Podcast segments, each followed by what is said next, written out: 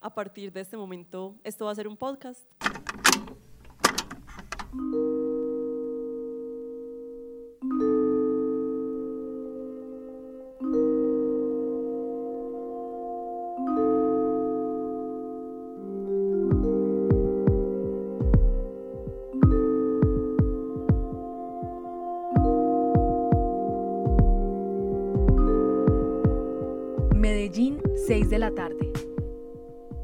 Era nuestra segunda charla de Corre la Voz en La Pascasia. Las mesas estaban semillenas en el patio. Nuestras invitadas, Ana Lula Feral, Sebastián Arcos, Lina Quevedo y Magda Meneses, se saludaron entre sí con cervezas en la mano. La mayoría ya se conocían. Ana Lu y Magda habían compartido una charla hace días en la que también hablaron sobre diversidad sexual y de género. Todos manifestaban su expresión de diferentes maneras. Pañoleta en el cabello, vestido de flores, camisa playera, camisa de mallas y aretes plateados. Todavía en la previa, la conversación cambió de tema. Anelú contó cómo se había pasado de casa, Magda habló de su deseo por tener una casa en el campo y una posada para quedarse de vez en cuando en la ciudad, y Sebastián sentía que su vida se había tornado adulta de repente. Lina los miraba todos en silencio, tomando de su poquerón. Se preguntaron por amigos y amores en común. Se rieron. Hace tiempo no compartían así, sobre todo en pandemia. Y antes de que se terminaran sus tragos, ya eran las seis y media de la tarde. Debíamos comenzar con la charla. Nos sentamos con el auditorio casi lleno. Personas de todas las edades e identidades nos miraban expectantes. Esto fue lo que conversamos. Corre la cinta. Dejamos rodar la historia completa.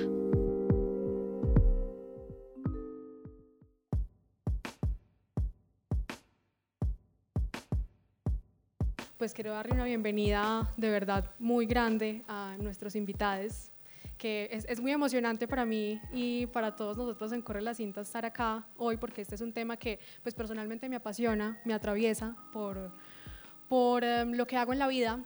Entonces, nada, agradecerles mucho por estar con nosotros hoy. Pues como sabemos, estamos en el paro nacional desde el 28 de abril y Corre la Cinta es un proyecto que apoya y que participa en el paro nacional, eso hay que dejarlo muy claro. Y nosotros nos hacíamos la pregunta, además también por este mes del orgullo, ¿cómo han participado las comunidades LGBTIQ de este paro nacional, ¿cierto? De qué manera hemos estado siendo visibilizadas, qué acciones hemos hecho, de qué manera estamos participando con nuestros activismos en las calles y pues qué más que invitar a estas personas tan, tan importantes y tan especiales en, en ese ámbito que a quienes tenemos el día de hoy acá. Mi nombre es Lina, soy socióloga y bueno, desde hace un tiempo hago parte de la Red Popular Trans, que es, como siempre lo digo en los espacios, un, pues un espacio en el que me he enriquecido y pues que hace parte de manera significativa en este quehacer, ¿no? Bueno, mi nombre es Magda, buenas tardes para todos. Yo soy actriz de formación, soy miembro de la mesa principal del movimiento No Me Callo que es un movimiento que viene hace ya dos años levantando las denuncias sobre violencias sexuales y violencias de género en el medio artístico en la ciudad de Medellín. Soy activista de género y soy eh, una mujer diversa sexualmente. Bueno, hola a todas, todos y todes. Yo soy Sebastián Arcos, soy diseñador gráfico, eh, y activista queer, me gusta denominarme como queer. Creo fielmente en que la fiesta es un espacio político y por eso me he dedicado mucho como a crear esos espacios seguros donde nos celebramos. Eh, he venido haciendo como trabajo de activismo hace tres años y ahora este año empezamos con un nuevo colectivo que eh, pues no sabemos si llamarlo colectivo hasta el momento, pero hemos hecho acciones también de, de denuncias de violencias hacia personas LGBTI. Yo soy Ana Lula Feral, eh, nada, pues ahora dedico la mayor parte de mi tiempo a, a la Universidad de Antioquia. Soy docente y, y, coordino como el área de disidencias sexuales del Centro de Estudios de Género de H. Y ya muy contenta de estar acá, obvio. Listo, bueno, igual agradecerles una vez más por este espacio y pues primero quisiera comenzar con una pregunta general para, para todos. Hemos visto que nos hemos estado tomando las calles en el paro nacional y que se han hecho diversas propuestas desde el arte, desde el activismo, desde el graffiti, etcétera, todo lo que hemos visto en redes. Y esta pregunta va un poco enfocada hacia de qué manera hemos estado siendo incluidas las comunidades diversas de este paro nacional, qué actos se han estado haciendo, de qué manera desde lo micropolítico también hemos estado actuando. Em, mucho desde sus quehaceres, ¿cierto? Que nos cuenten un poco de qué manera han participado ustedes desde sus colectivos, colectivas de este paro nacional. Varios artistas y, varios, uh, y varias artistas de la ciudad de Medellín, eh, de, la cuales, de los cuales y de las cuales no todos somos diversos y diversas sexualmente, pero en su gran mayoría sí. Digamos que como una... Um, como una iniciativa muy orgánica, muy, muy íntima, muy entre amigues, eh, nos decidimos juntar para hacer, o hacer presencia en las movilizaciones a través de la comida y las ollas comunitarias. Entonces hemos venido desarrollando en el mes de mayo, sobre todo nos movimos muchísimo, e hicimos cuatro ollas comunitarias en diferentes eventos con la intención también de ocupar el espacio público, ¿cierto? Ocupar el espacio público con la comida, con la juntanza popular, con el desarrollo artístico, con las propuestas artísticas, porque sabemos de antemano que una de las cosas que más desacomoda, que más molesta, que más inquieta, es precisamente o son precisamente las expresiones populares. Eh, digamos que a la gente de bien no le gusta mucho que las calles estén tapadas con comida, con humo, con piedras, con artistas, eh, digamos, haciendo su trabajo. Entonces ha sido una de las, digamos, de las cosas más fuertes que hemos hecho con varias amigas y es que nos hemos juntado para ir consiguiendo parafernalia para cocinar, ollas, hornillas. Todo esto ha sido posible gracias a la solidaridad de otras organizaciones y de otros parceres que se han juntado para esto. Entonces creo que desde ahí nosotros hemos podido actuar. Aunque yo soy una mujer a la que le gustan las acciones de hecho, Sé que en este momento de mi vida no es posible para mí, por la manera que tengo de aparecer en el mundo, eh, de enfrentarme a la movilización o a la revolución desde una acción de hecho, ¿cierto? Por mi manera de estar en el mundo, por la edad que tengo, por las decisiones que he tomado, por la gente con la que me junto, por la manera en que decidimos hacer hacer las cosas, entonces decidimos que una manera, digamos, muy directa, muy profunda, muy honda, muy significativa para nosotros es alimentar a la población que sea posible en medio de esta doble coyuntura del paro y la pandemia y poder generar ocupación del espacio público con el hacer artístico y el hacer eh, en la alimentación. Eso ha sido muy importante para nosotros.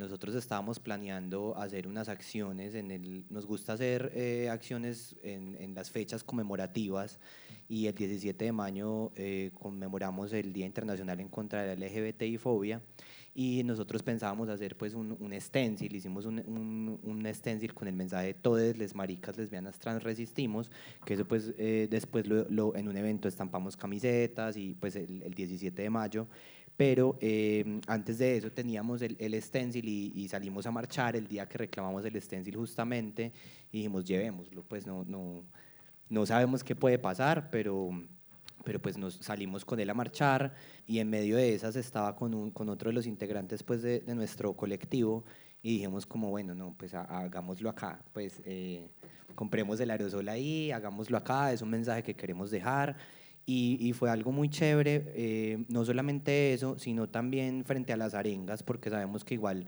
en las arengas hay, hay todavía muchas violencias, hay, hay arengas todavía muy machistas, homofóbicas. Entonces, eh, pues cuando la gente cantaba eh, arengas como homofóbicas, nosotros respondíamos, las maricas no somos uribistas. Y, y, fue un momento chévere porque la gente como que escuchó, ¿cierto? entendía, pues era como, ok, eh, son maricas y están acá marchando, es verdad, tenemos que cambiar un poco el lenguaje.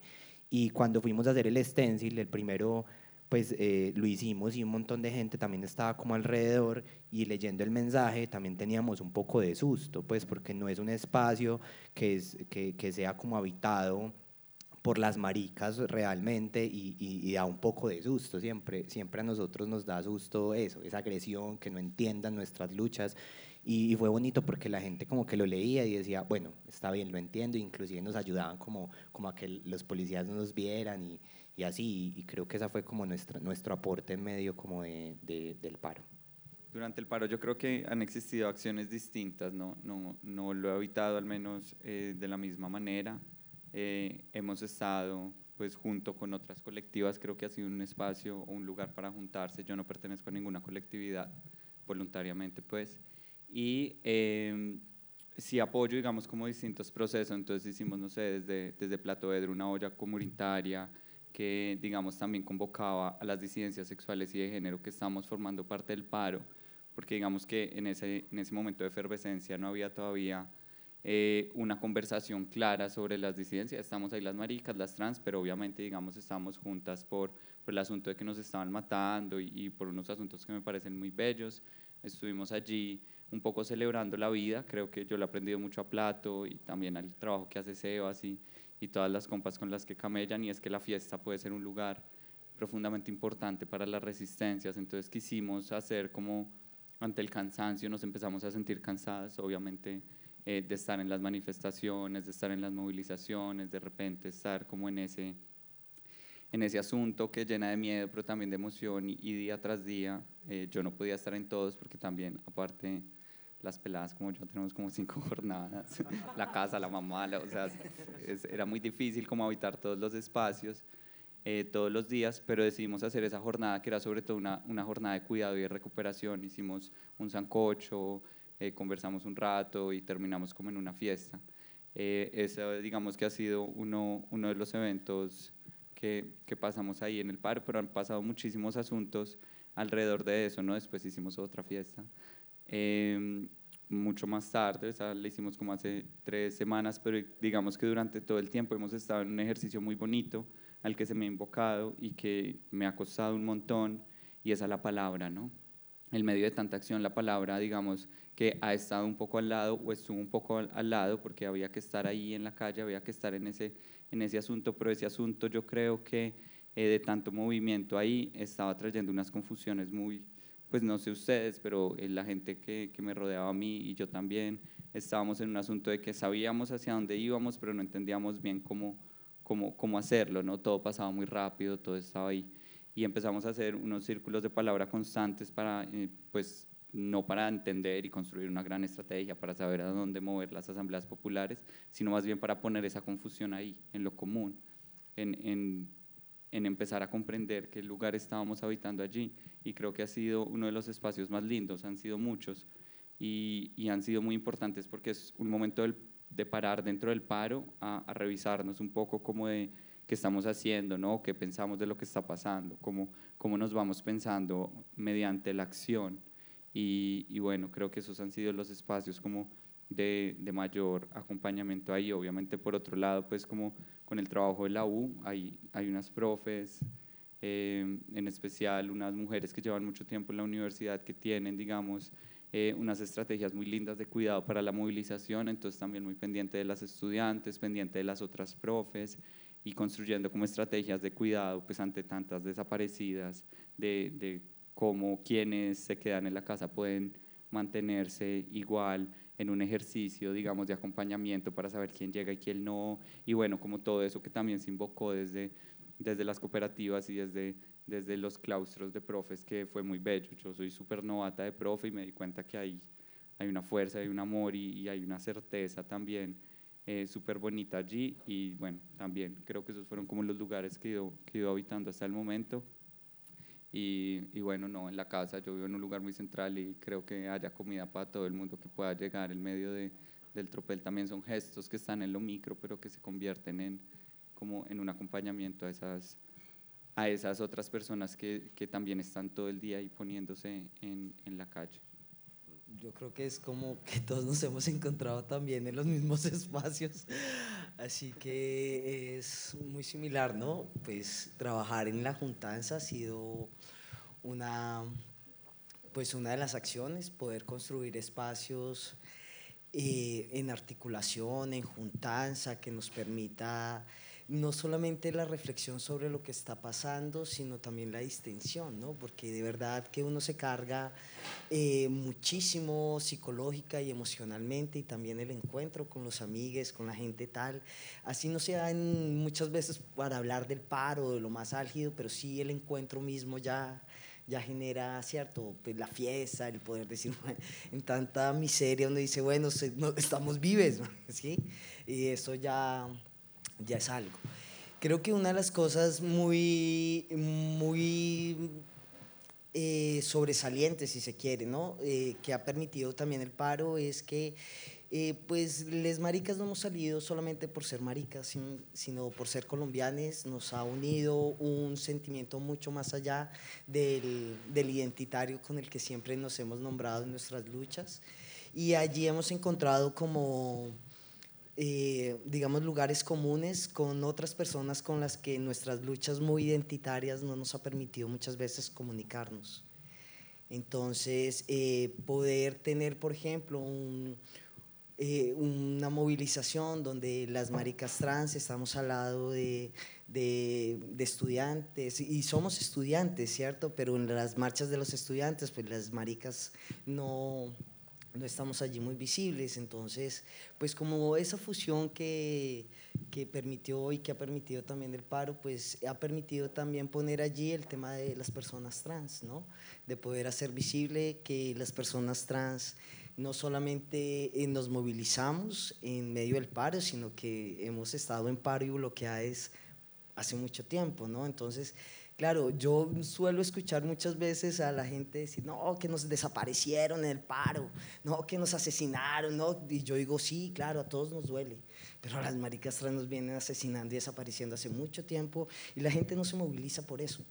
Entonces, cuando me dicen, bueno, ¿y cómo ha pasado diferente la violencia hacia las personas trans en el paro? Yo digo, bueno, como en toda coyuntura, se agudiza un poco más, ¿cierto? Pero no se modifica como mucha gente puede sentir estas coyunturas como algo, ay, significativo en su vida.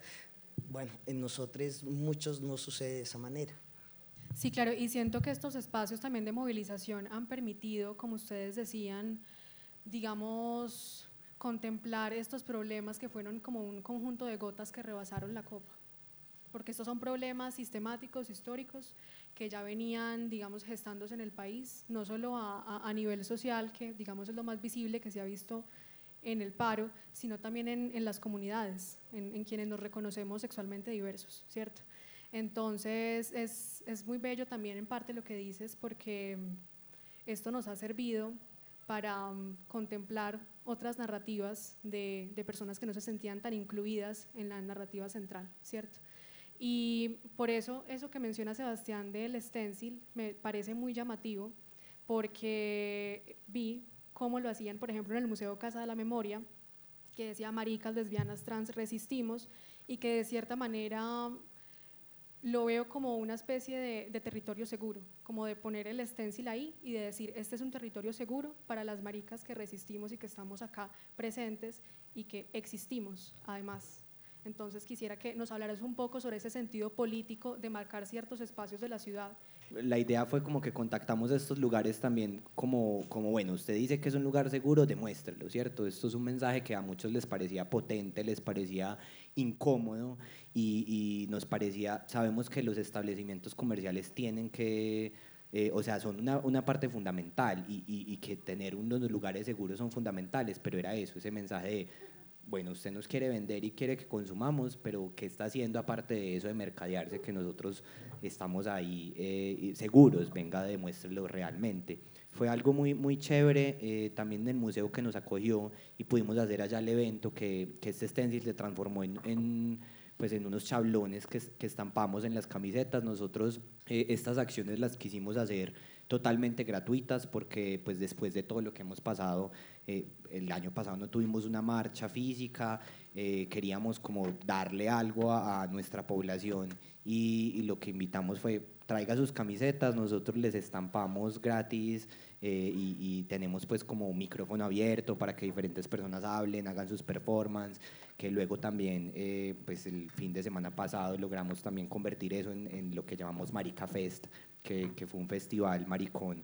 Eh, donde invitamos a, toda la población y, teníamos diferentes acciones también para visibilizar a, diferentes personas de, de, cada una de nuestras letras eh, en la que no cobramos un stand, no cobramos una entrada, sí pedimos un aporte voluntario para cubrir unos gastos que teníamos que cubrir, pero también hubo estampación de camisetas, eh, habían como diferentes propuestas, eh, flash tattoos, maricones, tuvimos un taller de pancartas que, que, pues las vamos a llevar a la marcha y, también estamos convocando para que el domingo nos acompañen y sigamos pues como, como haciendo estas pancartas. Entonces sí, eso fue como las acciones que hicimos y que, y que empezamos también a, poner en redes para que la gente sintiera, bueno, eh, esto es un lugar seguro, sabemos que también se pueden llenar un poco de palabras, pero es vaya también y, veamos y, la idea es hacerle seguimiento, ¿cierto? Hubo el Museo Casa de la Memoria, el MAM, eh, varios establecimientos comerciales y la idea es como seguir con ese seguimiento también.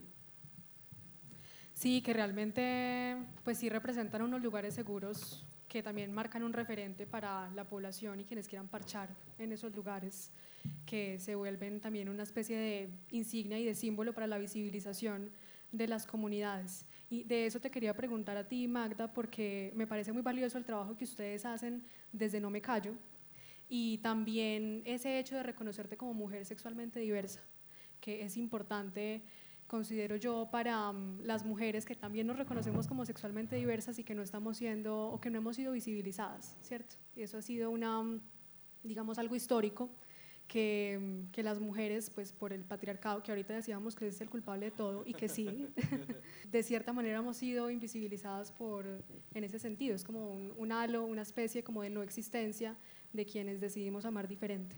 Entonces quería preguntarte por ese, ese reconocimiento que haces como persona y también el reconocimiento que haces con tus compañeras, con tus compañeros, desde No Me Callo, desde las ollas comunitarias que estabas mencionando ahorita, y ese, ese acogimiento que has sentido estos días de marchar juntos.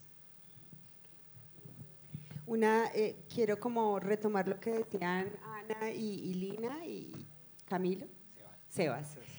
Eh, es que Seba, yo no te conocía, nos habíamos visto, pero no nos habíamos presentado. pensé que yo era la creo que es muy este bonito. Cuando yo decía ahorita que eh, tal vez en este momento de mi vida yo no, mm, digamos, no estoy en la capacidad orgánica, ni vital, ni conceptual de irme a la calle a ser parte de la primera línea, aunque me muero de las ganas, ¿cierto? Eh, implica también juntarme con otras amigas, ¿no? Para cuidarme. Eso fue muy bonito lo que, lo que expresaron Lina y Ana, porque creo que para estar en la calle hay que cuidarse. ¿No? Para estar en la calle hay que prepararse, para estar en la calle hay que tener protocolos de seguridad, para seguir estando viva en la lucha hay que tener cuidado, hay que tener conocimiento, no hay que dejarse perfilar. ¿no? Entonces creo que han sido unos días de mucho aprendizaje también, de escuchar a otras que llevan mucho más tiempo en la movilización, otras personas que llevan mucho más tiempo en la calle haciendo, haciendo actuancia, haciendo, siendo beligerantes, entonces creo que eso ha sido uno de los aprendizajes. Lo otro es que, eh, claro, yo me nombro diversa sexualmente porque para mí ha sido siempre fácil querer a la gente, independientemente de que tengan entre las piernas, ¿no?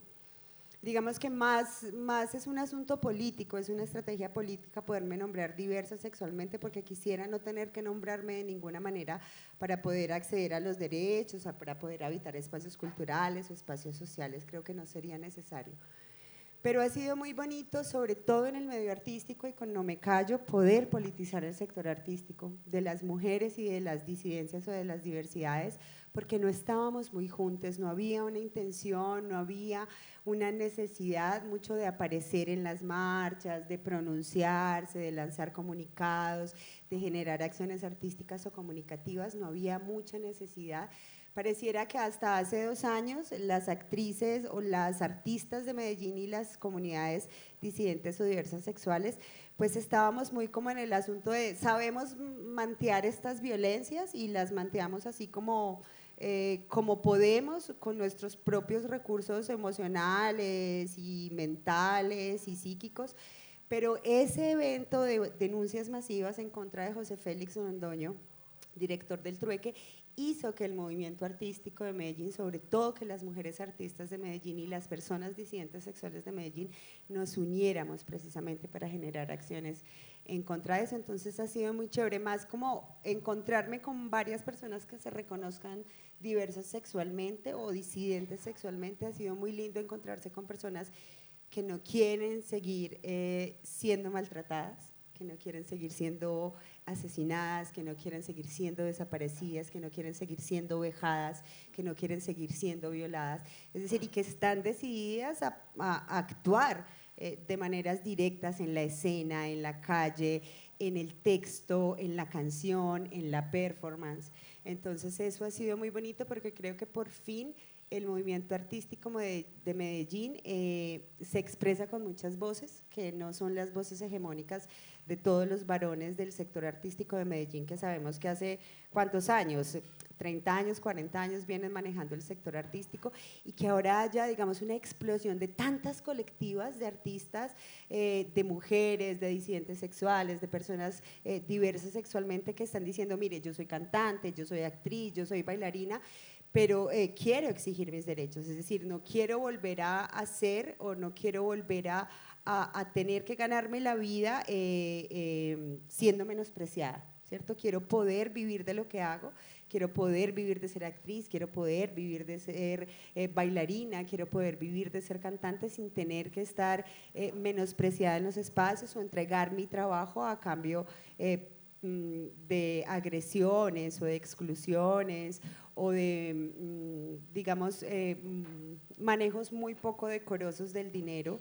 Eh, que sabemos que es otra de las cosas que ha sido muy fuerte en el medio y es que el trabajo eh, de las artistas mujeres y de, las disidencias sexuales ha sido eh, usufructuado por los varones del teatro y de las artes de Medellín. Entonces, que nosotras podamos romper eso, que nosotras podamos empezar a generar contenido de manera independiente, que podamos poner ese contenido en la ciudad, en las salas que no son hegemónicas, incluso las podamos poner en la calle, pues ha sido una gran ganancia para nosotras, no solo en el marco de la, eh, o en la coyuntura del paro y la pandemia, que ha sido bien difícil para el sector artístico, que nos ha tocado reinventarnos, hacer mixturas de lenguajes que no conocíamos, eh, sino en la coyuntura del paro nacional, ¿cierto? Que creo que es eh, como ya una marca, una seña, una impronta que nosotras tenemos que, estar en las calles, que tenemos que estar en los espacios culturales, que tenemos que estar en los espacios de incidencia política, porque para mí, bueno, precisamente el arte es uno de los dispositivos o de las estrategias políticas más, para mí, más fuertes eh, y más significativas que existen. También quería preguntarle a Lina, porque como lo mencionabas ahorita, la población trans ha sufrido, digamos, de manera diferencial ciertos abusos o ciertas agresiones por parte no solo de la fuerza pública, sino sistemáticamente eh, de los ciudadanos, ¿no? Y que es algo que viene gestándose desde muchísimo antes, como bien lo decías, aparte del paro nacional, y que lo hemos estado haciendo visible eh, de manera paulatina con el tiempo. Y es mucho lo que hacen también desde la Red Popular Trans, donde tú también, digamos, ejerces. Entonces quería preguntarte por esas vías, de hecho, Em, que ustedes le han estado ofreciendo a la población trans, a las personas que se reconocen como transgénero, transexuales, etcétera, para que denuncien estas violencias o, mm, no denuncien, porque pues sabemos que igual existe miedo, ¿cierto? Y que hay personas, que hay muchísimas personas que, que no denuncian y que eso se queda, digamos, en la, en la impunidad. Pero sí preguntarles por esas vías o por esas opciones que, que, han estado brindando ante las violencias que, que afectan a esta población y, y, las soluciones también y las iniciativas que han hecho. Bien, eh, las personas trans, no bueno, yo creo que eso le pasa a la mayoría de la gente, no, no se denuncia porque no hay una credibilidad en el Estado. Es decir, porque cuando alguien denuncia y hay un proceso de revictimización o hay mucha impunidad, tú le pierdes fe a, que eso va a generar algún tipo de beneficio o alguna acción de reparación, qué sé yo, a lo que tú estás haciendo. Entonces, muchas de las personas trans, porque también desde la red, eh, como, organiza, como colectivo tenemos limitaciones en la forma en cómo podemos responder a muchas de las necesidades que tienen, que tienen nuestros hermanos eh, y que muchas son responsabilidad del Estado. Es decir, nosotros como muchas veces como colectivos venimos, venimos a subsanar muchos vacíos que deja el Estado en su indiferencia, en su mal actuar y todo eso. Entonces, las organizaciones entramos allí a mitigar, ni siquiera a resolver, porque no es una cosa que nos compete a las organizaciones, sino al Estado y a la sociedad en común poder atenderlas. Entonces, ese es un lado ¿no? del por qué no se denuncia. Otro, claro, por las represalias. Cuando gran parte de la población trans estamos sometidos al abuso policial, eh, es decir, a quien tienes que llamar para que te cuide en la institucionalidad es el primer agente o el primer actor que te agrede y con el que más tienes conflictos, pues allí también hay mucho miedo en denunciar, ¿no? Hay, bueno, todo eso. Eh, también porque, bueno, hay conflictos también de, no solamente con la policía, sino con los grupos que controlan los territorios, a los cuales muchas de las hermanas pues los habitan, ¿no? Bajo ciertos controles que se hacen, bueno, difíciles también de poder abortar a través de una denuncia. ¿Qué la red tiene? La red debe activar las rutas que tienen la institucionalidad, es más lo que hace es un acompañamiento a aquellas personas que tienen eh, alguna situación eh, de vulneración de sus derechos y lo que realizamos es un acompañamiento a las rutas que ya el Estado tiene establecidas.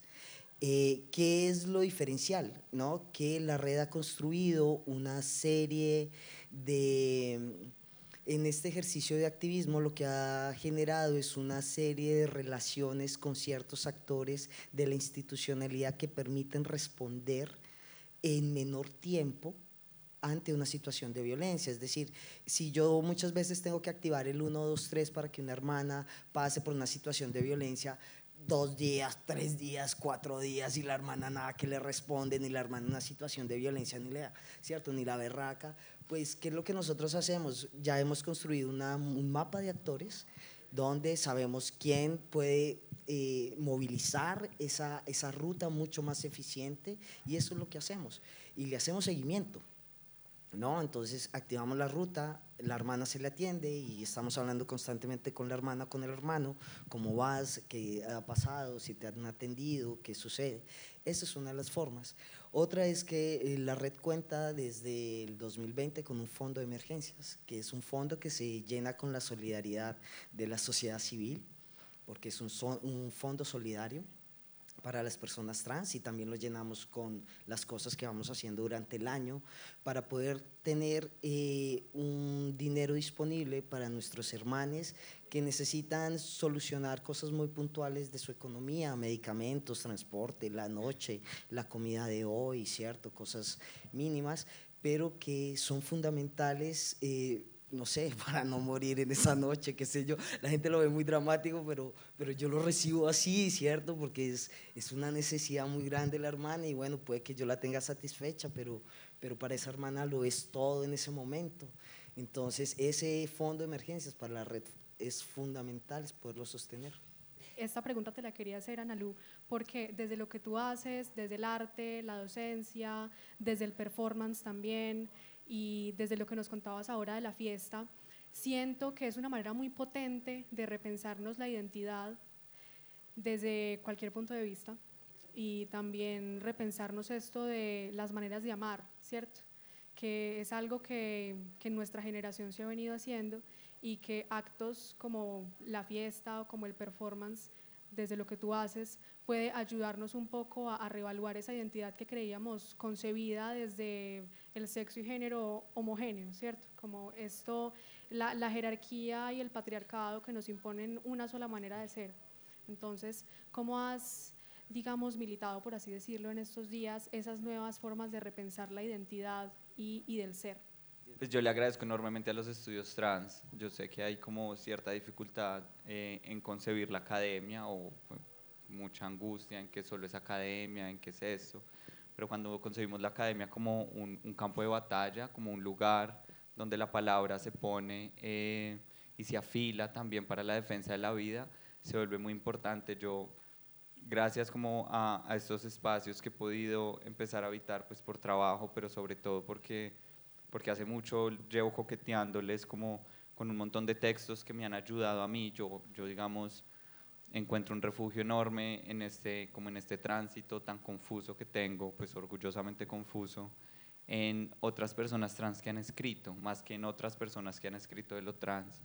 Yo valoro mucho encontrarme con experiencias y con reflexiones de personas que me doy cuenta que están pasando no por lo mismo, pero que están atravesando ciertas preguntas y que, eh, digamos, en este momento hay un ejercicio eh, muy importante por recuperar eso.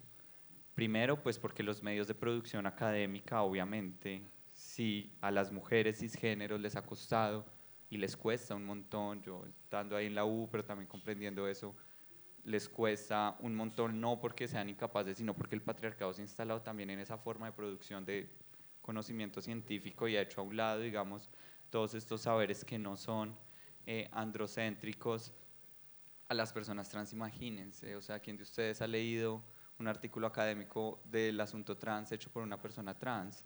Si no lo han hecho, les invito, es otro universo. Es sentarme a tomar algo con otra persona trans y, y comprender, no es algo distinto a lo que pasa con mis compas en la calle. El problema es que, claro, toda la violencia estructural, en especial la económica, pues ha impedido que accedan a esos medios de producción y a mí me gusta mucho y en este momento digamos que cada vez tengo más preguntas justo porque me siento súper acompañada de un montón de textos de personas que ya murieron o no o que están en otro lado y que a través de ese camuflaje o esa excusa que es escribir y leer y que te paguen un poco, tampoco es que las maestras seamos el lugar privilegiado de la sociedad, eh, podemos reconocer unos asuntos muy importantes y es que muchas de las consecuencias de la violencia de las personas trans ha sido porque los mismos discursos sobre los trans lo han construido personas cisgénero y nos han visto siempre como la otredad.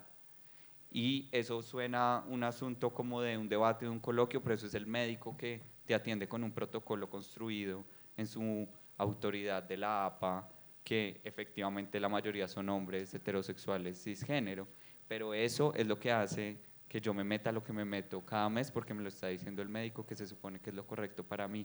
Cuando esos discursos están puestos ahí, terminan configurando la experiencia de las personas trans desde el malestar de las personas cis. Y eso es muy teso, o sea, pensar que estamos en el cuerpo equivocado, pensar que tenemos que llegar a la hiperfeminización, a la hipermasculinización para lograr mediar, eh, digamos, las frustraciones dentro de la salud mental, un montón de asuntos que suceden no han sido construcciones trans, han sido malestares cis puestos a través de sus discursos autoritarios, desde la religión, desde la medicina, desde pues, la ciencia y pues, sobre todo pues, la jurídica, que digamos ha sido también quien nos ha condenado y nos han desplazado su malestar.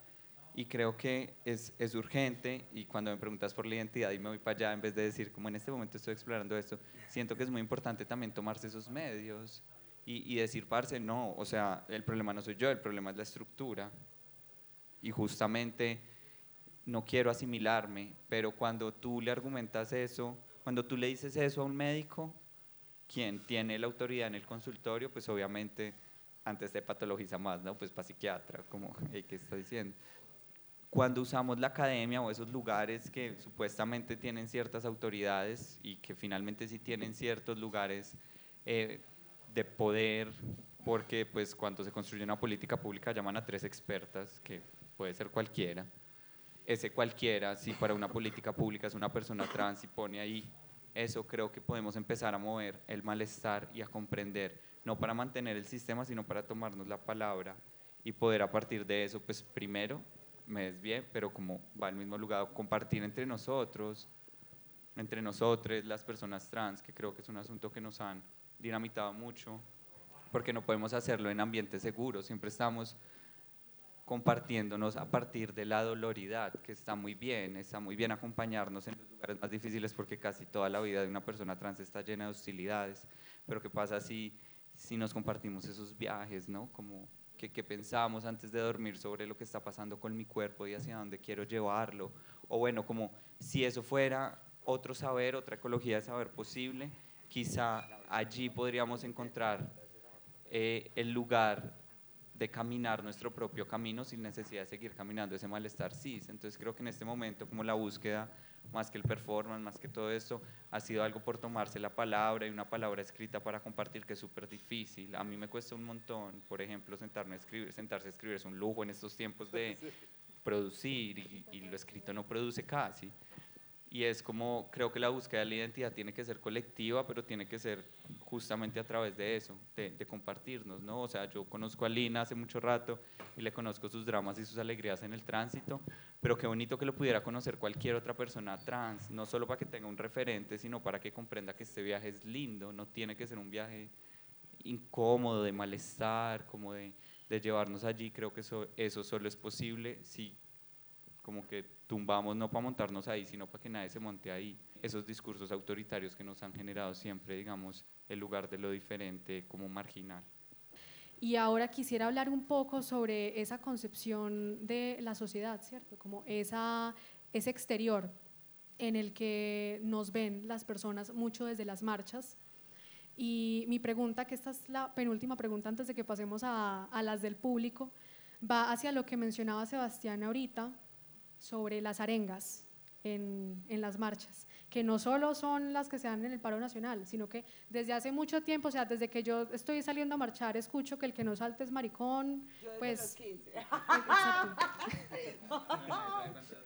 Entonces, eso está ahí, eso, eso está ahí y es, es histórico también ese, esa manera de nombrar o de nombrarnos de una manera ofensiva. Entonces ahí nos preguntamos, pero ¿cómo así? Si yo, yo estoy participando acá, pues ¿por qué ser ofensivos contra las poblaciones que también más participan de estos procesos sociales? ¿no?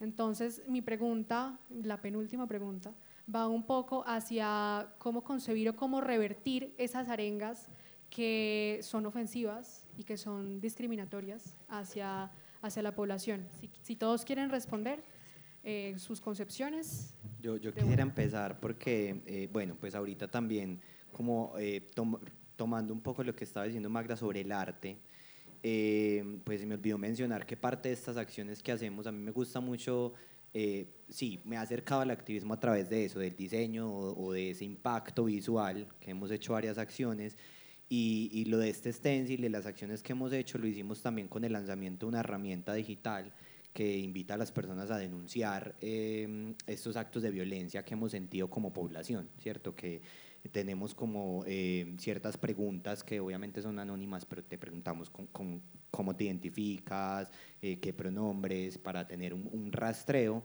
Esto también eh, con el sentido de, pedir a, la alcaldía, a la institucionalidad, eh, pues el Observatorio de Violencias LGBTI que está en la política pública y no se ha podido implementar y decirle como cinco maricas nos reunimos a hacer esto, ¿qué puede hacer la institucionalidad para esto? Y eh, parte de las acciones que estamos haciendo es retomar estas, pues como eh, reinterpretar estas violencias con diferentes artistas creativos, porque hay de todo realmente eh, que pronto pues les, les estaremos contando en nuestras redes. Y pues aprovecho también para que nos sigan con arroba no te lo calles LGBTIQ, el cual mañana justamente lanzaremos un arengario maricón, que es eh, esta reinterpretación de, de las diferentes arengas que hemos escuchado, pero pues cambiándolo para ser más inclusives. Y, y, yo creo que sí, es eso, pues cuando estuvimos en la marcha que les contamos que, que que gritaban el que no saltes maricón y nosotros respondíamos, las maricas no somos uribistas, eran como, pues la gente era como, wow, sí, o sea, es verdad, ustedes están acá con nosotros también marchando, también cantando arengas y nosotros les estamos tirando a ustedes algo, entonces creo que es no quedarse callado, ¿cierto? Es, es, es por diferentes expresiones, desde el arte, desde el arengario que nosotros creamos, o sea, mañana vamos a lanzar este arengario que es para que pues, el, domingo tenemos la marcha LGBT y, pues queremos como reinterpretar estas arengas, pero es eso, es no quedarse callado, ¿cierto? Creo que no solamente con las arengas, sino con todo, con los comentarios machistas, homofóbicos que tenemos en la familia, en, lugares de trabajo, decir, hey, momento, ¿qué es lo que estás diciendo? Ay, no, pero es que se entiende, es que es para... No, no, no, no es que se entienda, es que está siendo violento. Yo creo que ese es como el sentido de no quedarse callado y el, y el poner ahí el, venga, espere, ¿usted qué está haciendo? Bueno, tiene una intención, toda la vuelta, pero igual está siendo violento y es hacer caer en cuenta esas violencias y hacer algo por cambiarlas. A mí me parece muy simpático, es porque yo creo, a mí, yo digo que yo soy de una generación a, la que le tocaron muchas cosas, porque yo me acuerdo que era normal pegarle a los niños, era normal decir, no sea marica. Hace como ocho años entré a trabajar en una organización con perspectiva de género. Y me invitaron una vez como a un parche de, de amigues, de compañeros de trabajo, a ver fútbol. Y yo, a mí que no me gusta el fútbol. Yo dije, no seas mala clase, intégrate. Dije, voy a ir, no importa, un bar. Y empiezan todos, puta, no seas marica! ¡Estás corriendo como una niña! A la segunda cerveza yo ya estaba, ah, ya me temblaba aquí. Entre esas estaba mi ex marido. Yo le digo, ¿vos sos pendejo qué? ¿Cierto? Claro, me les emputé, les dije, pero ¿qué pasa? O sea, ¿por qué los insultos son marica? Porque es corre como una niña. Entonces, vuelve y juega, ¿no? Eh, hace poco tuvimos, eh, Ana estuvo en una conversación también con, con Pablo Bedoya y hablábamos de la necesidad de producir imágenes nuevas, ¿cierto? Desde el arte, desde la pedagogía, desde la publicidad, que nos desnaturalicen. Ah, es que trabajé como negro, ¿cierto? Me es, me negriaron. Es que negro ni mi teléfono. No, es que qué hijo de puta este presente sí es un hijo de puta, ¿no? ¿Cierto? Creo que es un proceso de años y creo que eh, el, el, la, el quid del asunto está en insistir ¿no? Es una pedagogía constante, como en usar el lenguaje inclusivo, en decir todas y todos. Alguna vez estuve eh, como profe en una presentación de un coro, eran siete niñas. El profesor, el supervisor, el coordinador del proyecto, eran siete niñas y decían, y los niños cantan bien. Yo decía, pero no entiendo, son siete niños, ¿qué pasa? ¿Cierto? Yo estaba ese día con un personaje y al final dije, pues bueno, ¿qué pasa? Porque les están diciendo niñas y son niñas. Entonces es una educación, es un entrenamiento metafísico de años, casi que es cromosómico, ¿no? Creo que sacar eso del sistema va a costar un montón y creo que esa es la labor de los artistas, de la sociedad civil, de quienes creemos que puede ser de una manera diferente y es insistir todo el tiempo en la pedagogía. Hay veces uno se mama, hay veces uno no le quiere enseñar a nadie, pero creo que ahí es donde eh, las movilizaciones, las, las arengas creativas que ponen otra perspectiva eh, empiezan a generar un sentido en la gente. Yo quisiera agregar algo y es como cómo lograr interpelar esto que nombra Sebas y, y que Magda nos está poniendo ahí, como que también siempre invocar el movimiento, pues como no, no estancarnos allí porque sabemos que justamente lo bonito de lo trans es que transita, nunca para, camina. Y, y es también no perder la capacidad de sentir orgullo por el insulto. Creo que es, y ahora que viene el Pride, y bueno, como ahora que estamos... o sea, lo el, giro, el giro de enunciación que ha logrado la culpa por el orgullo ha sido impresionante. Que yo pase por la calle y me griten travesti, maricón, que yo diga, mm, sí, por supuesto, o sea, claro que sí. Eso nos ha costado incluso muertas que han estado ahí parándose por eso. Y creo que no hay que perder ese valor del insulto. Cuando la otra persona quiere hacerme daño y lo hace así como a mí me, y se les nota así en la cara como maricón. Y una lo logra devolver desde el lugar del enunciado, disloca completamente la violencia que viene de allá. Y creo que es una potencia que tenemos que mantener y que las hermanas de América Latina, de la Yala, nos han enseñado con la palabra travesti. Claro, con la palabra maricón antepuesta a la gay. No, no, no, yo no soy maricón, yo soy gay, ya compré carro, ¿no? Ey, no, no, no, yo soy una mujer trans, yo ya me operé, yo no soy ninguna travesti. Es como porque el lugar donde nos han insultado nos sigue haciendo daño. ¿Cómo, cómo mantenerlo? Que es esa lucha muy del norte de cambiarlo lo queer ante lo gay y es como sí, estoy aquí, estoy empobrecida, estoy sufriendo, pero tu insulto ya no me jode más la vida me paro desde ahí porque es que tampoco quiero ser eso otro que se supone que debería ser, porque eso otro también genera daño. Y cómo lograr, claro, decir en las marchas y en estos lugares de parce, no, las putas no parimos presidentes. La charla se volvió una conversación entre amigues que compartían experiencias al vivir sus sexualidades. Ana Lu, Magda, Sebastián y Lina hablaron desde sus conocimientos académicos y personales. Interactuaban con el público, hacían comentarios y quienes estaban sentados en el auditorio callaban o se reían. Teníamos pensado que la conversación fuera sobre los activismos diversos en la protesta. Sin embargo, como la diversidad sexual y de género es un tema que no solo atraviesa lo social, sino también lo íntimo, nos desviamos de tema y hablamos sobre cuestiones propias del autorreconocimiento y la construcción de las identidades. Cuando abrimos el espacio para las preguntas del público, quienes nos escuchaban comenzaron a contarnos sus historias personales, el propio reconocimiento de sus identidades y preguntas que tenían sobre las diversas formas de amar y los prejuicios de la sociedad al respecto. La charla tardó más de dos horas y media, entre canciones recitadas y reflexiones que se tornaron colectivas. Bueno, ahora vamos a pasar con algunas preguntas del público. Ahí Alejo nos va a estar ayudando con Alejo el de negro que viene ahí parado. Nos va a estar pasando el micrófono y yo, pues la idea es que digan su nombre completo, qué hacen en la vida y digan la pregunta. Yo repito la pregunta y ahí nuestros invitados responden.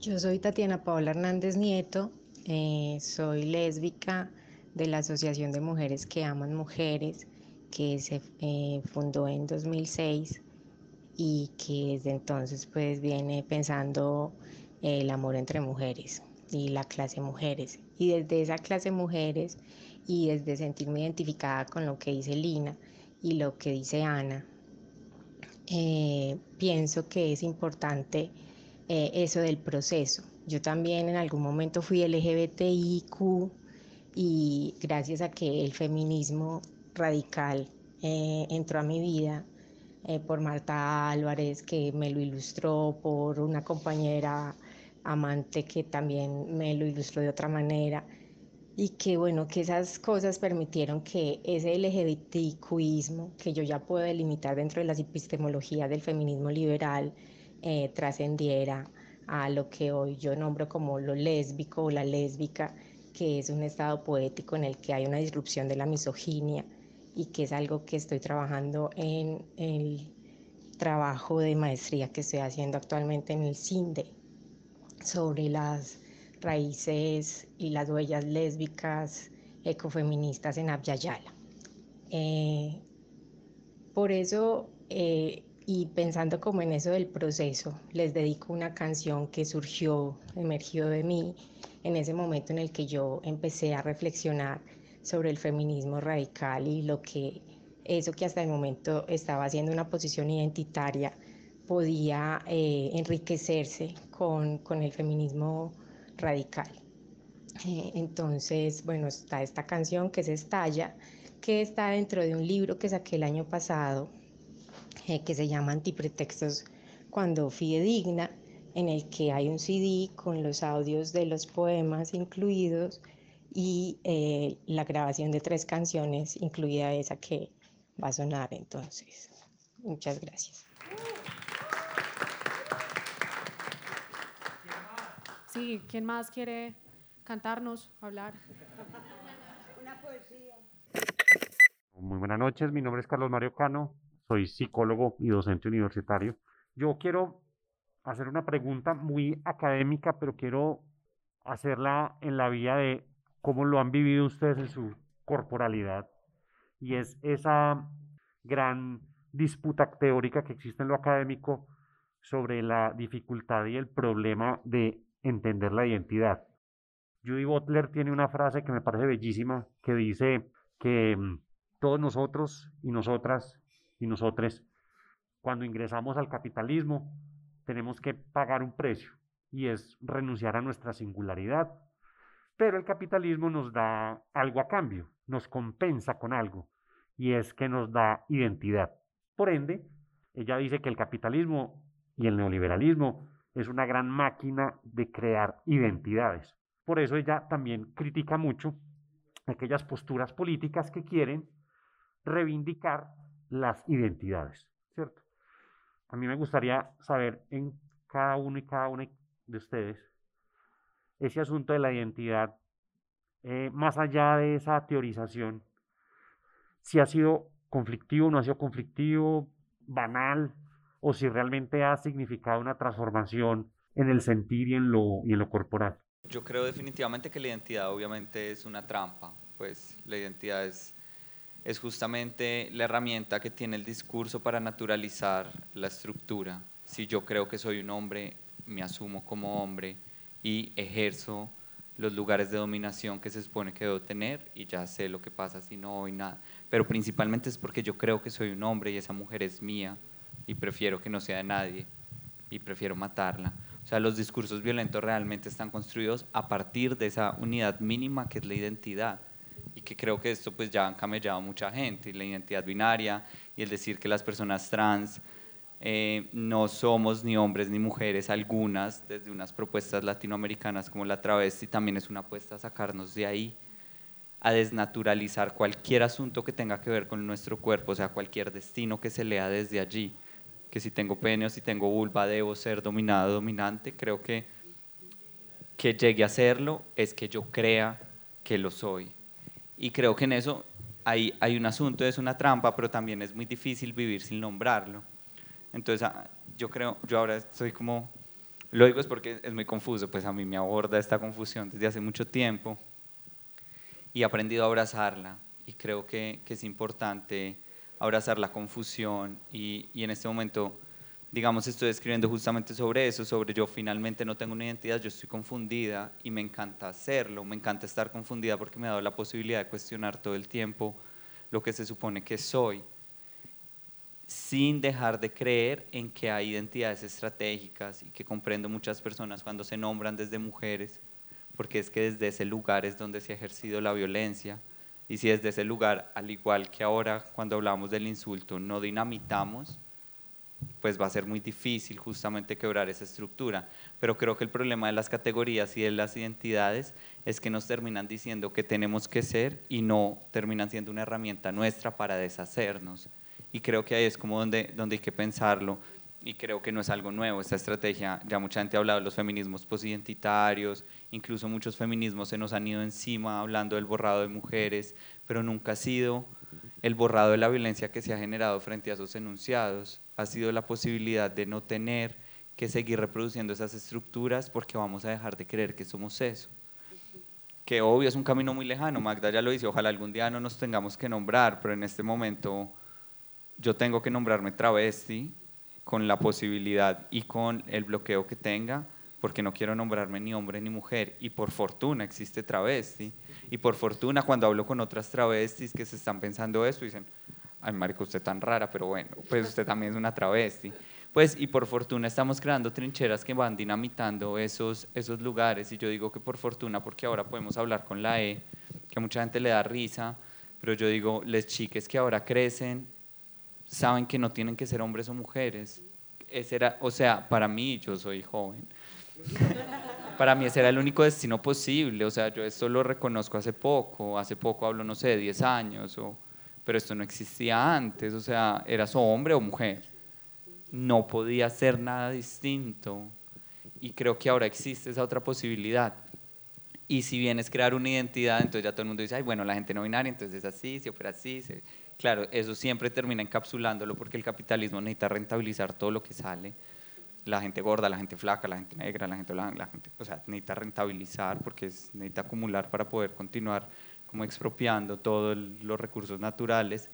Pero yo creo que ahí está como la estrategia, yo no sé, yo, es algo que me pienso todo el tiempo y, y de hecho en clase, que aquí hay como compas que han estado en clase, es una pregunta que me hago, ¿quién ha, ¿quién ha investigado la identidad? ¿Qué es la identidad? La psicología que ha dicho que es la identidad, qué es ser un hombre. Pues esos son asuntos que sobre todo los estudios trans ya se han preguntado mucho y ya saben muchas cosas ahí y que me confunde mucho, pero creo que quizá una clave o más bien una pregunta está en lograr tener identidades estratégicas que ya las lesbianas no lo habían enseñado para dinamitar las identidades fijas sin creer que esa identidad estratégica es el destino nuevo. O sea, ya ahora entonces tengo que ser así, sino que simplemente es un lugar para no tener que nombrarse. Y para decir otra cosa más, son puras divagaciones. Hay algo que me gusta mucho, por ejemplo, y que toma mucho esto de la categoría de lo no binario y que llevo pensando en ello mucho tiempo es la posibilidad de definirse a través de la negación. Yo no sé qué soy, pero no soy eso. No soy un hombre, no soy una persona cis. ¿Qué soy? No sé, no me preguntes, no soy eso. ¿Cuál es mi identidad? No cis. Me gusta mucho, solo que Uribe la hasta que Uribe una vez dijo la gente no heterosexual, ¿se acuerdan eso hace mucho tiempo? Hasta ahí a mí me llegó el amor como con esas reflexiones porque... Pero te voy a dar un dato. Breck utiliza el método de la denegación para crear en la escena. Así que es un buen contrapunto para Uribe. Breck en contra de Uribe. Está bien, pero a mí me llegó Uribe... Bueno, pero creo que la negación es un lugar identitario muy posible y creo que lo no binario ahora se está poniendo, no porque sea el camino, yo también creo que los tránsitos binarios son muy potentes, incluso muchos más difíciles, porque están llegando a unos lugares donde el privilegio siempre ha sido cis y eso es como, uff, eso es un camino muy cansón, pues eh, muy cansa mucho. Pero poder empezarnos a definir desde lo no, creo que tiene una potencia y es que no me exige un destino. Mi nombre es Mariana, soy estudiante de Ciencias Políticas Voy a hacer como una serie de comentarios al aire y si a alguno se les queda grabado, pues me gustaría mucho como que lo eh, contraargumentaran o me dieran una visión mucho más amplia como de lo que voy a decir. El primero es como la diferencia entre el feminismo trans y el feminismo eh, cis. Pues esa es una conversación que se viene dando como últimamente, que está siendo supremamente popular, pues como dentro del feminismo o de los feminismos, y es porque las mujeres cisgénero intentan como poner a un lado el feminismo trans.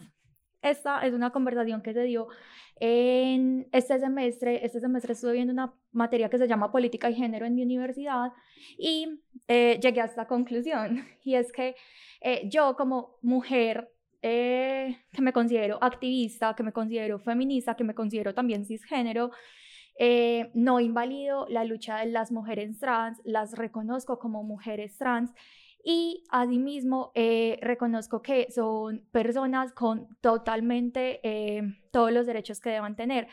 Pero aún así sí me gustaría, sí me gusta separar esas luchas porque hay eh, opresiones que las mujeres trans viven, que no vivimos las mujeres cisgénero precisamente. Hay violencias de fondo muchísimo más grandes que me parece que si incluimos y unificamos ese feminismo, se empiezan a perder.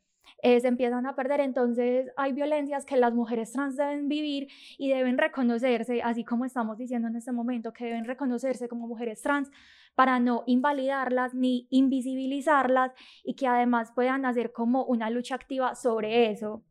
Ese era como el primer comentario, pues que me parece importante, al menos en este momento social, político, económico, lo que sea, eh, de que se separen esas luchas porque hay temas de fondo que hay luchas que las mujeres trans viven, que las mujeres cisgéneros no vivimos.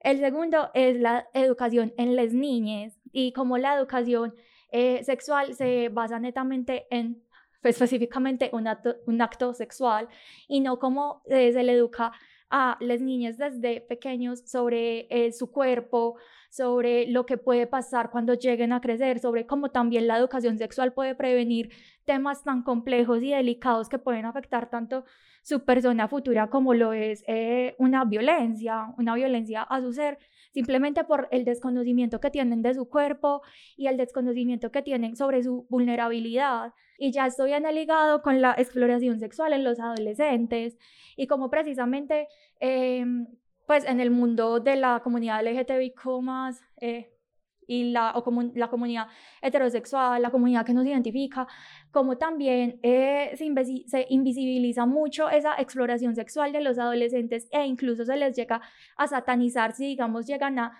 errar en algunas de sus acciones. Por ejemplo, no sé, se me viene mucho el recuerdo de cuando yo estaba en el colegio que hubo una cacería de brujas, pero en vez de brujas de lesbianas, porque era un colegio de niñas entonces resultó que una chica era lesbiana y le contó a otra chica heterosexual de una familia muy conservadora que ella se sentía atraída por las niñas. ¿Qué hizo esta chica? Le contó a la mamá eh, la chica hetero eh, le contó a la mamá que tenía una compañera lesbiana y esa mamá puso el grito en el cielo. Al momento de que empezó a hablar con eh, coordinadoras del colegio, la, rectora del colegio, porque había una chica lesbiana, o sea, ¿qué vamos a hacer con esta chica lesbiana? y es como, pues, como que había que hacer, no entiendo, pero en ese entonces fue bastante complejo y muchas chicas tuvieron que negar como su sexualidad porque había varias chicas lesbianas por el miedo de que les llamaran a los papás a decirles como, oiga, su hija es lesbiana, ¿usted sabía? Pues completamente absurdo. Entonces empezó como esa cacería de lesbianas dentro de la institución que me parece que eso imposibilita mucho eh, la exploración sexual en los adolescentes para saber realmente cómo quieren nombrarse, cómo quieren llamarse y todo esto. Y eso también lleva a otro tema que es la invisibilización como de algunos colectivos dentro de la comunidad LGTBIQ+, como la asexualidad y la bisexualidad, cómo se trata la bisexualidad, como es que no, tranquilo, es una fase, pues estás, eso es mientras si descubres si sos hetero, si terminas siendo gay del todo o lesbiana del todo, y cuando no es así, pues o sea, las personas, las personas bisexuales no somos un mito, marica, estamos existiendo ahí con todos ustedes y, y no pasa nada. Pero entonces también es una invisibilización bastante grande. Y empieza otro que es sobre la energía eh, femenina, tanto en hombres como en mujeres. La energía femenina no tiene nada que ver con lo que nos han enseñado, pues, sobre que la energía femenina es esa que cuida, que no sé qué, sino que hay energía femenina que no sé cómo será, pero la hay. hay una energía femenina y está tanto en hombres como en mujeres y cómo eh, eso se, eh, también se puede ver como, pues sí, se reproduce como en cierto tipo de liderazgo que muchas veces se ve invisibilizado, incluso en la política se ve muy invisibilizado y en las empresas ese liderazgo eh, femenino y dicen como que les falta carácter, les falta dureza, les falta un montón de cosas y como también gracias a eso la mujer eh, cisgénero, heterosexual, no sé qué, se empieza a llenar de una energía pues como masculinizadora, por así decirlo, de algún, pues de algún motivo, tampoco sé qué es, pero se empieza a llenar como de ese tipo de energía porque quiere validar su liderazgo, quiere validar su voz para poder ser escuchada dentro de algún dentro de algún espacio. Y ya el último, el último tema, ya por fin para terminar con esa, con esa intervención tan grande, es sobre que ser padre o madre no significa eh, precisamente ser maternal o paternal. Y cómo se ha confundido esto de que el ser madre o ser padre biológico, o sea, tener un niño, una niña, es precisamente ser maternal o paternal esto lo digo precisamente pues como por una vivencia personal y es que eh, pues yo soy una mujer súper joven, tengo 21 años y eh, pues estoy operada, o sea, tengo la ligadura de trompas. Y como me dicen, pero pues qué tan contradictorio tú, una persona, una mujer tan joven, te hayas operado para no tener hijos sabiendo que eh, si dices que eres tan maternal, que te encantan los niños, que te encanta precisamente como cuidar a tus mascotas, que pues yo les digo mis niñas, mis niñas, entonces pues todo esto.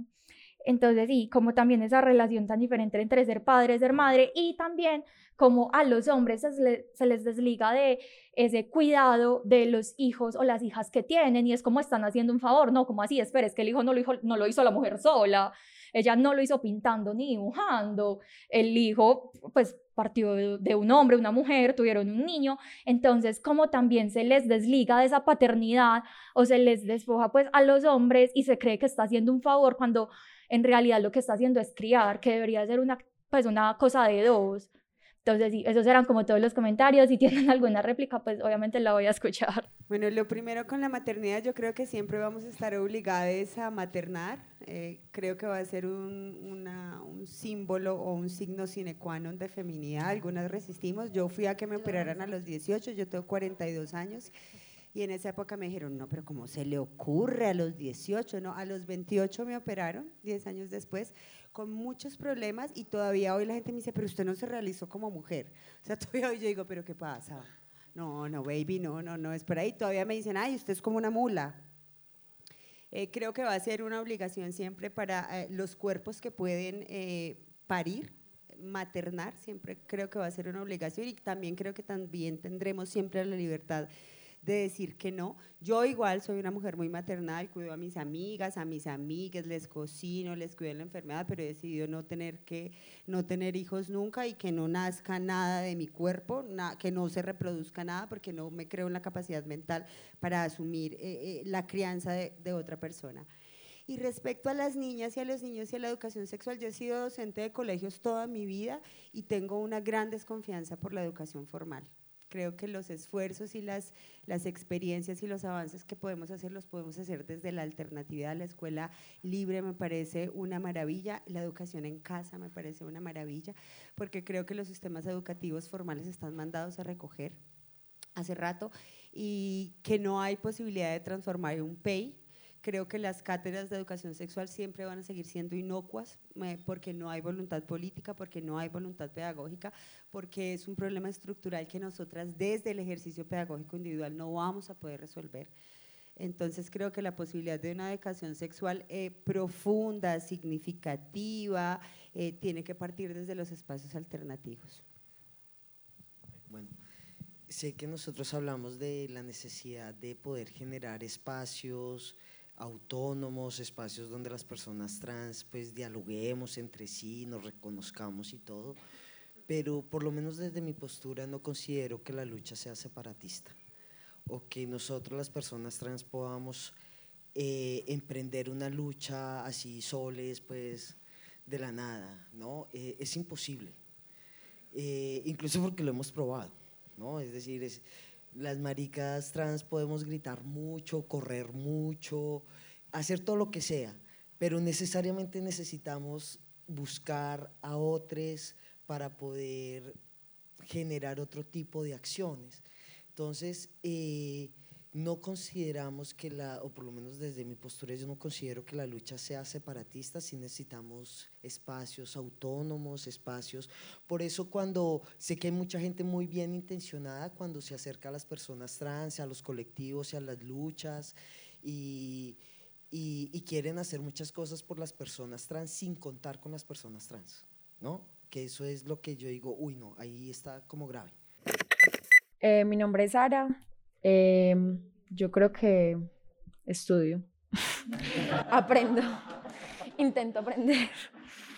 Tengo una apreciación como algo que en algún momento dijeron, que es que al menos como en mi tránsito, soy una persona transnovinaria y eso como que decirlo frente a un montón de personas es como súper hard aún porque se reconoce como mi expresión todavía como mujer, mujer, mujer. Entonces eso significa como un montón de luchas internas en eso de que también no apropiarme de luchas de otras personas, de otros. Y reconozco que también en esa misma como deconstrucción del género he intentado como deconstruirme mi propia como heteronormatividad de lo que debe ser una expresión, porque se entiende como un tránsito, como A o B, yo estoy en la mitad. Creo que las expresiones trascienden de eso y es importante como las expresiones de quien uno es, eh, más allá como de la identidad. En eso tengo una pregunta a todos y es que en mi propio tránsito he sentido como que entender desde un punto de socializada como mujer, con una expresión femenina, la masculinidad siempre se ha vuelto como un punto agresivo desde la violencia, en donde uno dice, puta, esto soy, fue macho, esto soy. Y es como, eh, esto también soy, esto siempre he sido, se me ha reconocido de otra forma, porque la masculinidad y la feminidad no son cosas ni contradictorias ni opuestas, son una construcción individual, colectiva, pero entonces en la sociedad en la que estamos esto representa un montón de agresiones constantes y se vuelve doloroso como listo, bueno, también soy esto, dime él, mencióname como masculino y es como desde la palabra todo lo que eso es, en todo lo que eso se convierte. Y mi pregunta es como básicamente a todas las personas que entienden, sienten, viven su masculinidad de manera activa. Yo siento que todo es más allá de, todo es más allá de conscientes o no, la vivimos, pero ¿cómo podemos transgredir las mismas formas de masculinidad para poder desligarnos de lo violento que puede llegar a ser construirnos como hombres, como no binarios, como transmasculines, como personas en general. Bueno, yo, yo quiero empezar como un poco con, con la pregunta anterior, intentaré ser lo más breve posible, em, como frente a, a, a, ese enunciado de pueden pensar en los niños eh, o en los niños, pues también como que responda, pueden pensar en, en, los niños trans, en los niños no binarios, en los niños maricas, porque nadie piensa en ellos, ¿cierto? Yo siento que a mí sí, eh, parte de esa identidad es ese dolor de, de que nadie pensó en, en que, eh, que fue crecer como un niño, eh, pues identificándose como algo diferente, ¿cierto? Digamos que muchos de mis compañeros cis, heteros, tuvieron su primer amor adolescente o, pues o, o presentarle su novio, su pareja a sus papás, para uno fue totalmente complejo. O sea, yo vine a tener eh, una relación ya cuando tenía 18 años o 17 años y, también fue todo al escondido, eh, si se dan cuenta, qué va a pasar, entonces este problema entre familias, es todo un montón de cosas que uno carga y que, que no se está pensando en, en las juventudes, en los niños, en, en, esa identidad también, que como lo hablaba Sara, ¿cierto? Que se llama Sara, eh, pues también para, como, intentar cerrar un poco eh, lo que yo hablaba ahora también, que no sé si he llegado hasta el punto de, de identificarme como no binario y creo que, que pues como que aplaudo mucho que seas capaz de decirlo como enfrente de un montón de gente porque sé lo complejo que son esas preguntas y también me las he hecho y creo que como para, para cerrar, eh, yo siento que uno no le debe la identidad a nadie y siento que no le debes el nombrarte de un pronombre u otro y lo que veníamos hablando, el ser mujer, hombre, femenino, masculino, eh, todo eso son también como esos, esas, son imposiciones y son reconocimientos sociales. Eh, yo no creo tener como una respuesta, pero como en, en, en, estos cuestionamientos y lo que he encontrado y lo que me ha logrado, como tener paz en mí, en mi interiores. Yo no le doy mi identidad a nadie, yo, yo en el momento digo que me, me siento cómodo con cualquiera de los pronombres, no me, no me, pues no, no, no me violenta ninguno. Eh, y, y, creo que para algunos es, como lo decía Analu, es importante como nombrarse desde mujer o nombrarse desde este pronombre porque reivindica la violencia que ha, que ha sufrido desde ese aspecto, pero al final yo creo que esa identidad no se la debes a nadie, esa identidad es propia y, no tienes ni por qué, eh, como este pronombre o esta identidad me hace ser esto, no, tú eres alguien y parte de identificarse de, la negación a eso, como decía Ana Lu, es, no quieres ser eso, simplemente encuéntrate a ti mismo eh, y, ya no se lo tienes que deber a nadie, ni explicaciones, ni como cumplir una cuota de nada. Es eso y pues muchas gracias por el espacio. Muchas gracias a todos por sus preguntas, que sabemos que abrirse y decir este tipo o hablar de este tipo de cosas en general no es fácil. Entonces muchísimas gracias a todos por estar acá con nosotros el día de hoy. Pues como ven nos pasamos un montón del tiempo, pero yo creo que eso es apenas natural cuando se hablan de este tipo de cosas, que siempre hay preguntas. Sí, total, total, total. Y es, es, natural cuando hablamos de este tipo de cosas, entonces nada, muchísimas gracias por estar. A Lina, a Magda, a Ana Luya, Sebastián, muchísimas gracias por estar en esta charla, en esta segunda charla de Corre la Cinta y los dejo con mi compañera Daniela para que nos haga una despedida un poquito más formal. Gracias, o sea, gracias por estar acá como representantes de lo que cada uno trae y gracias por estar acá como Lina, como Magda, como Sebastián y como Ana Lu, porque siento que especialmente con esas últimas preguntas pudimos conocerles mucho y pues es muy especial, como que vengan a compartirnos con nosotros su vida, que no es como solo un tema de la charla. Recuerda que este fue nuestro segundo Corre la Voz, un ciclo de cuatro charlas con nuestros amigos de La Pascasia, en el centro de Medellín. Te invitamos a que estés pendiente de nuestras próximas charlas y episodios y a que nos sigas en nuestras redes. En Instagram, Twitter y Facebook aparecemos como arroba corre la cinta. Agradecemos el apoyo de Julio Londoño por participar en la producción de este episodio. Corre la cinta somos Daniela Nao, Laura Rincón, Paula Villa, Alejandro González Ochoa, Sara Mesa Pérez y quien les habla, Luisa Fernanda Orozco. Este podcast cuenta con el apoyo de De la Urbe, Laboratorio de Periodismo de la Facultad de Comunicaciones y Filología de la Universidad de Antioquia. Buenas noches.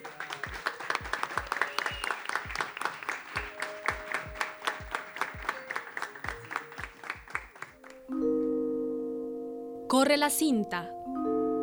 Dejamos rodar la historia completa.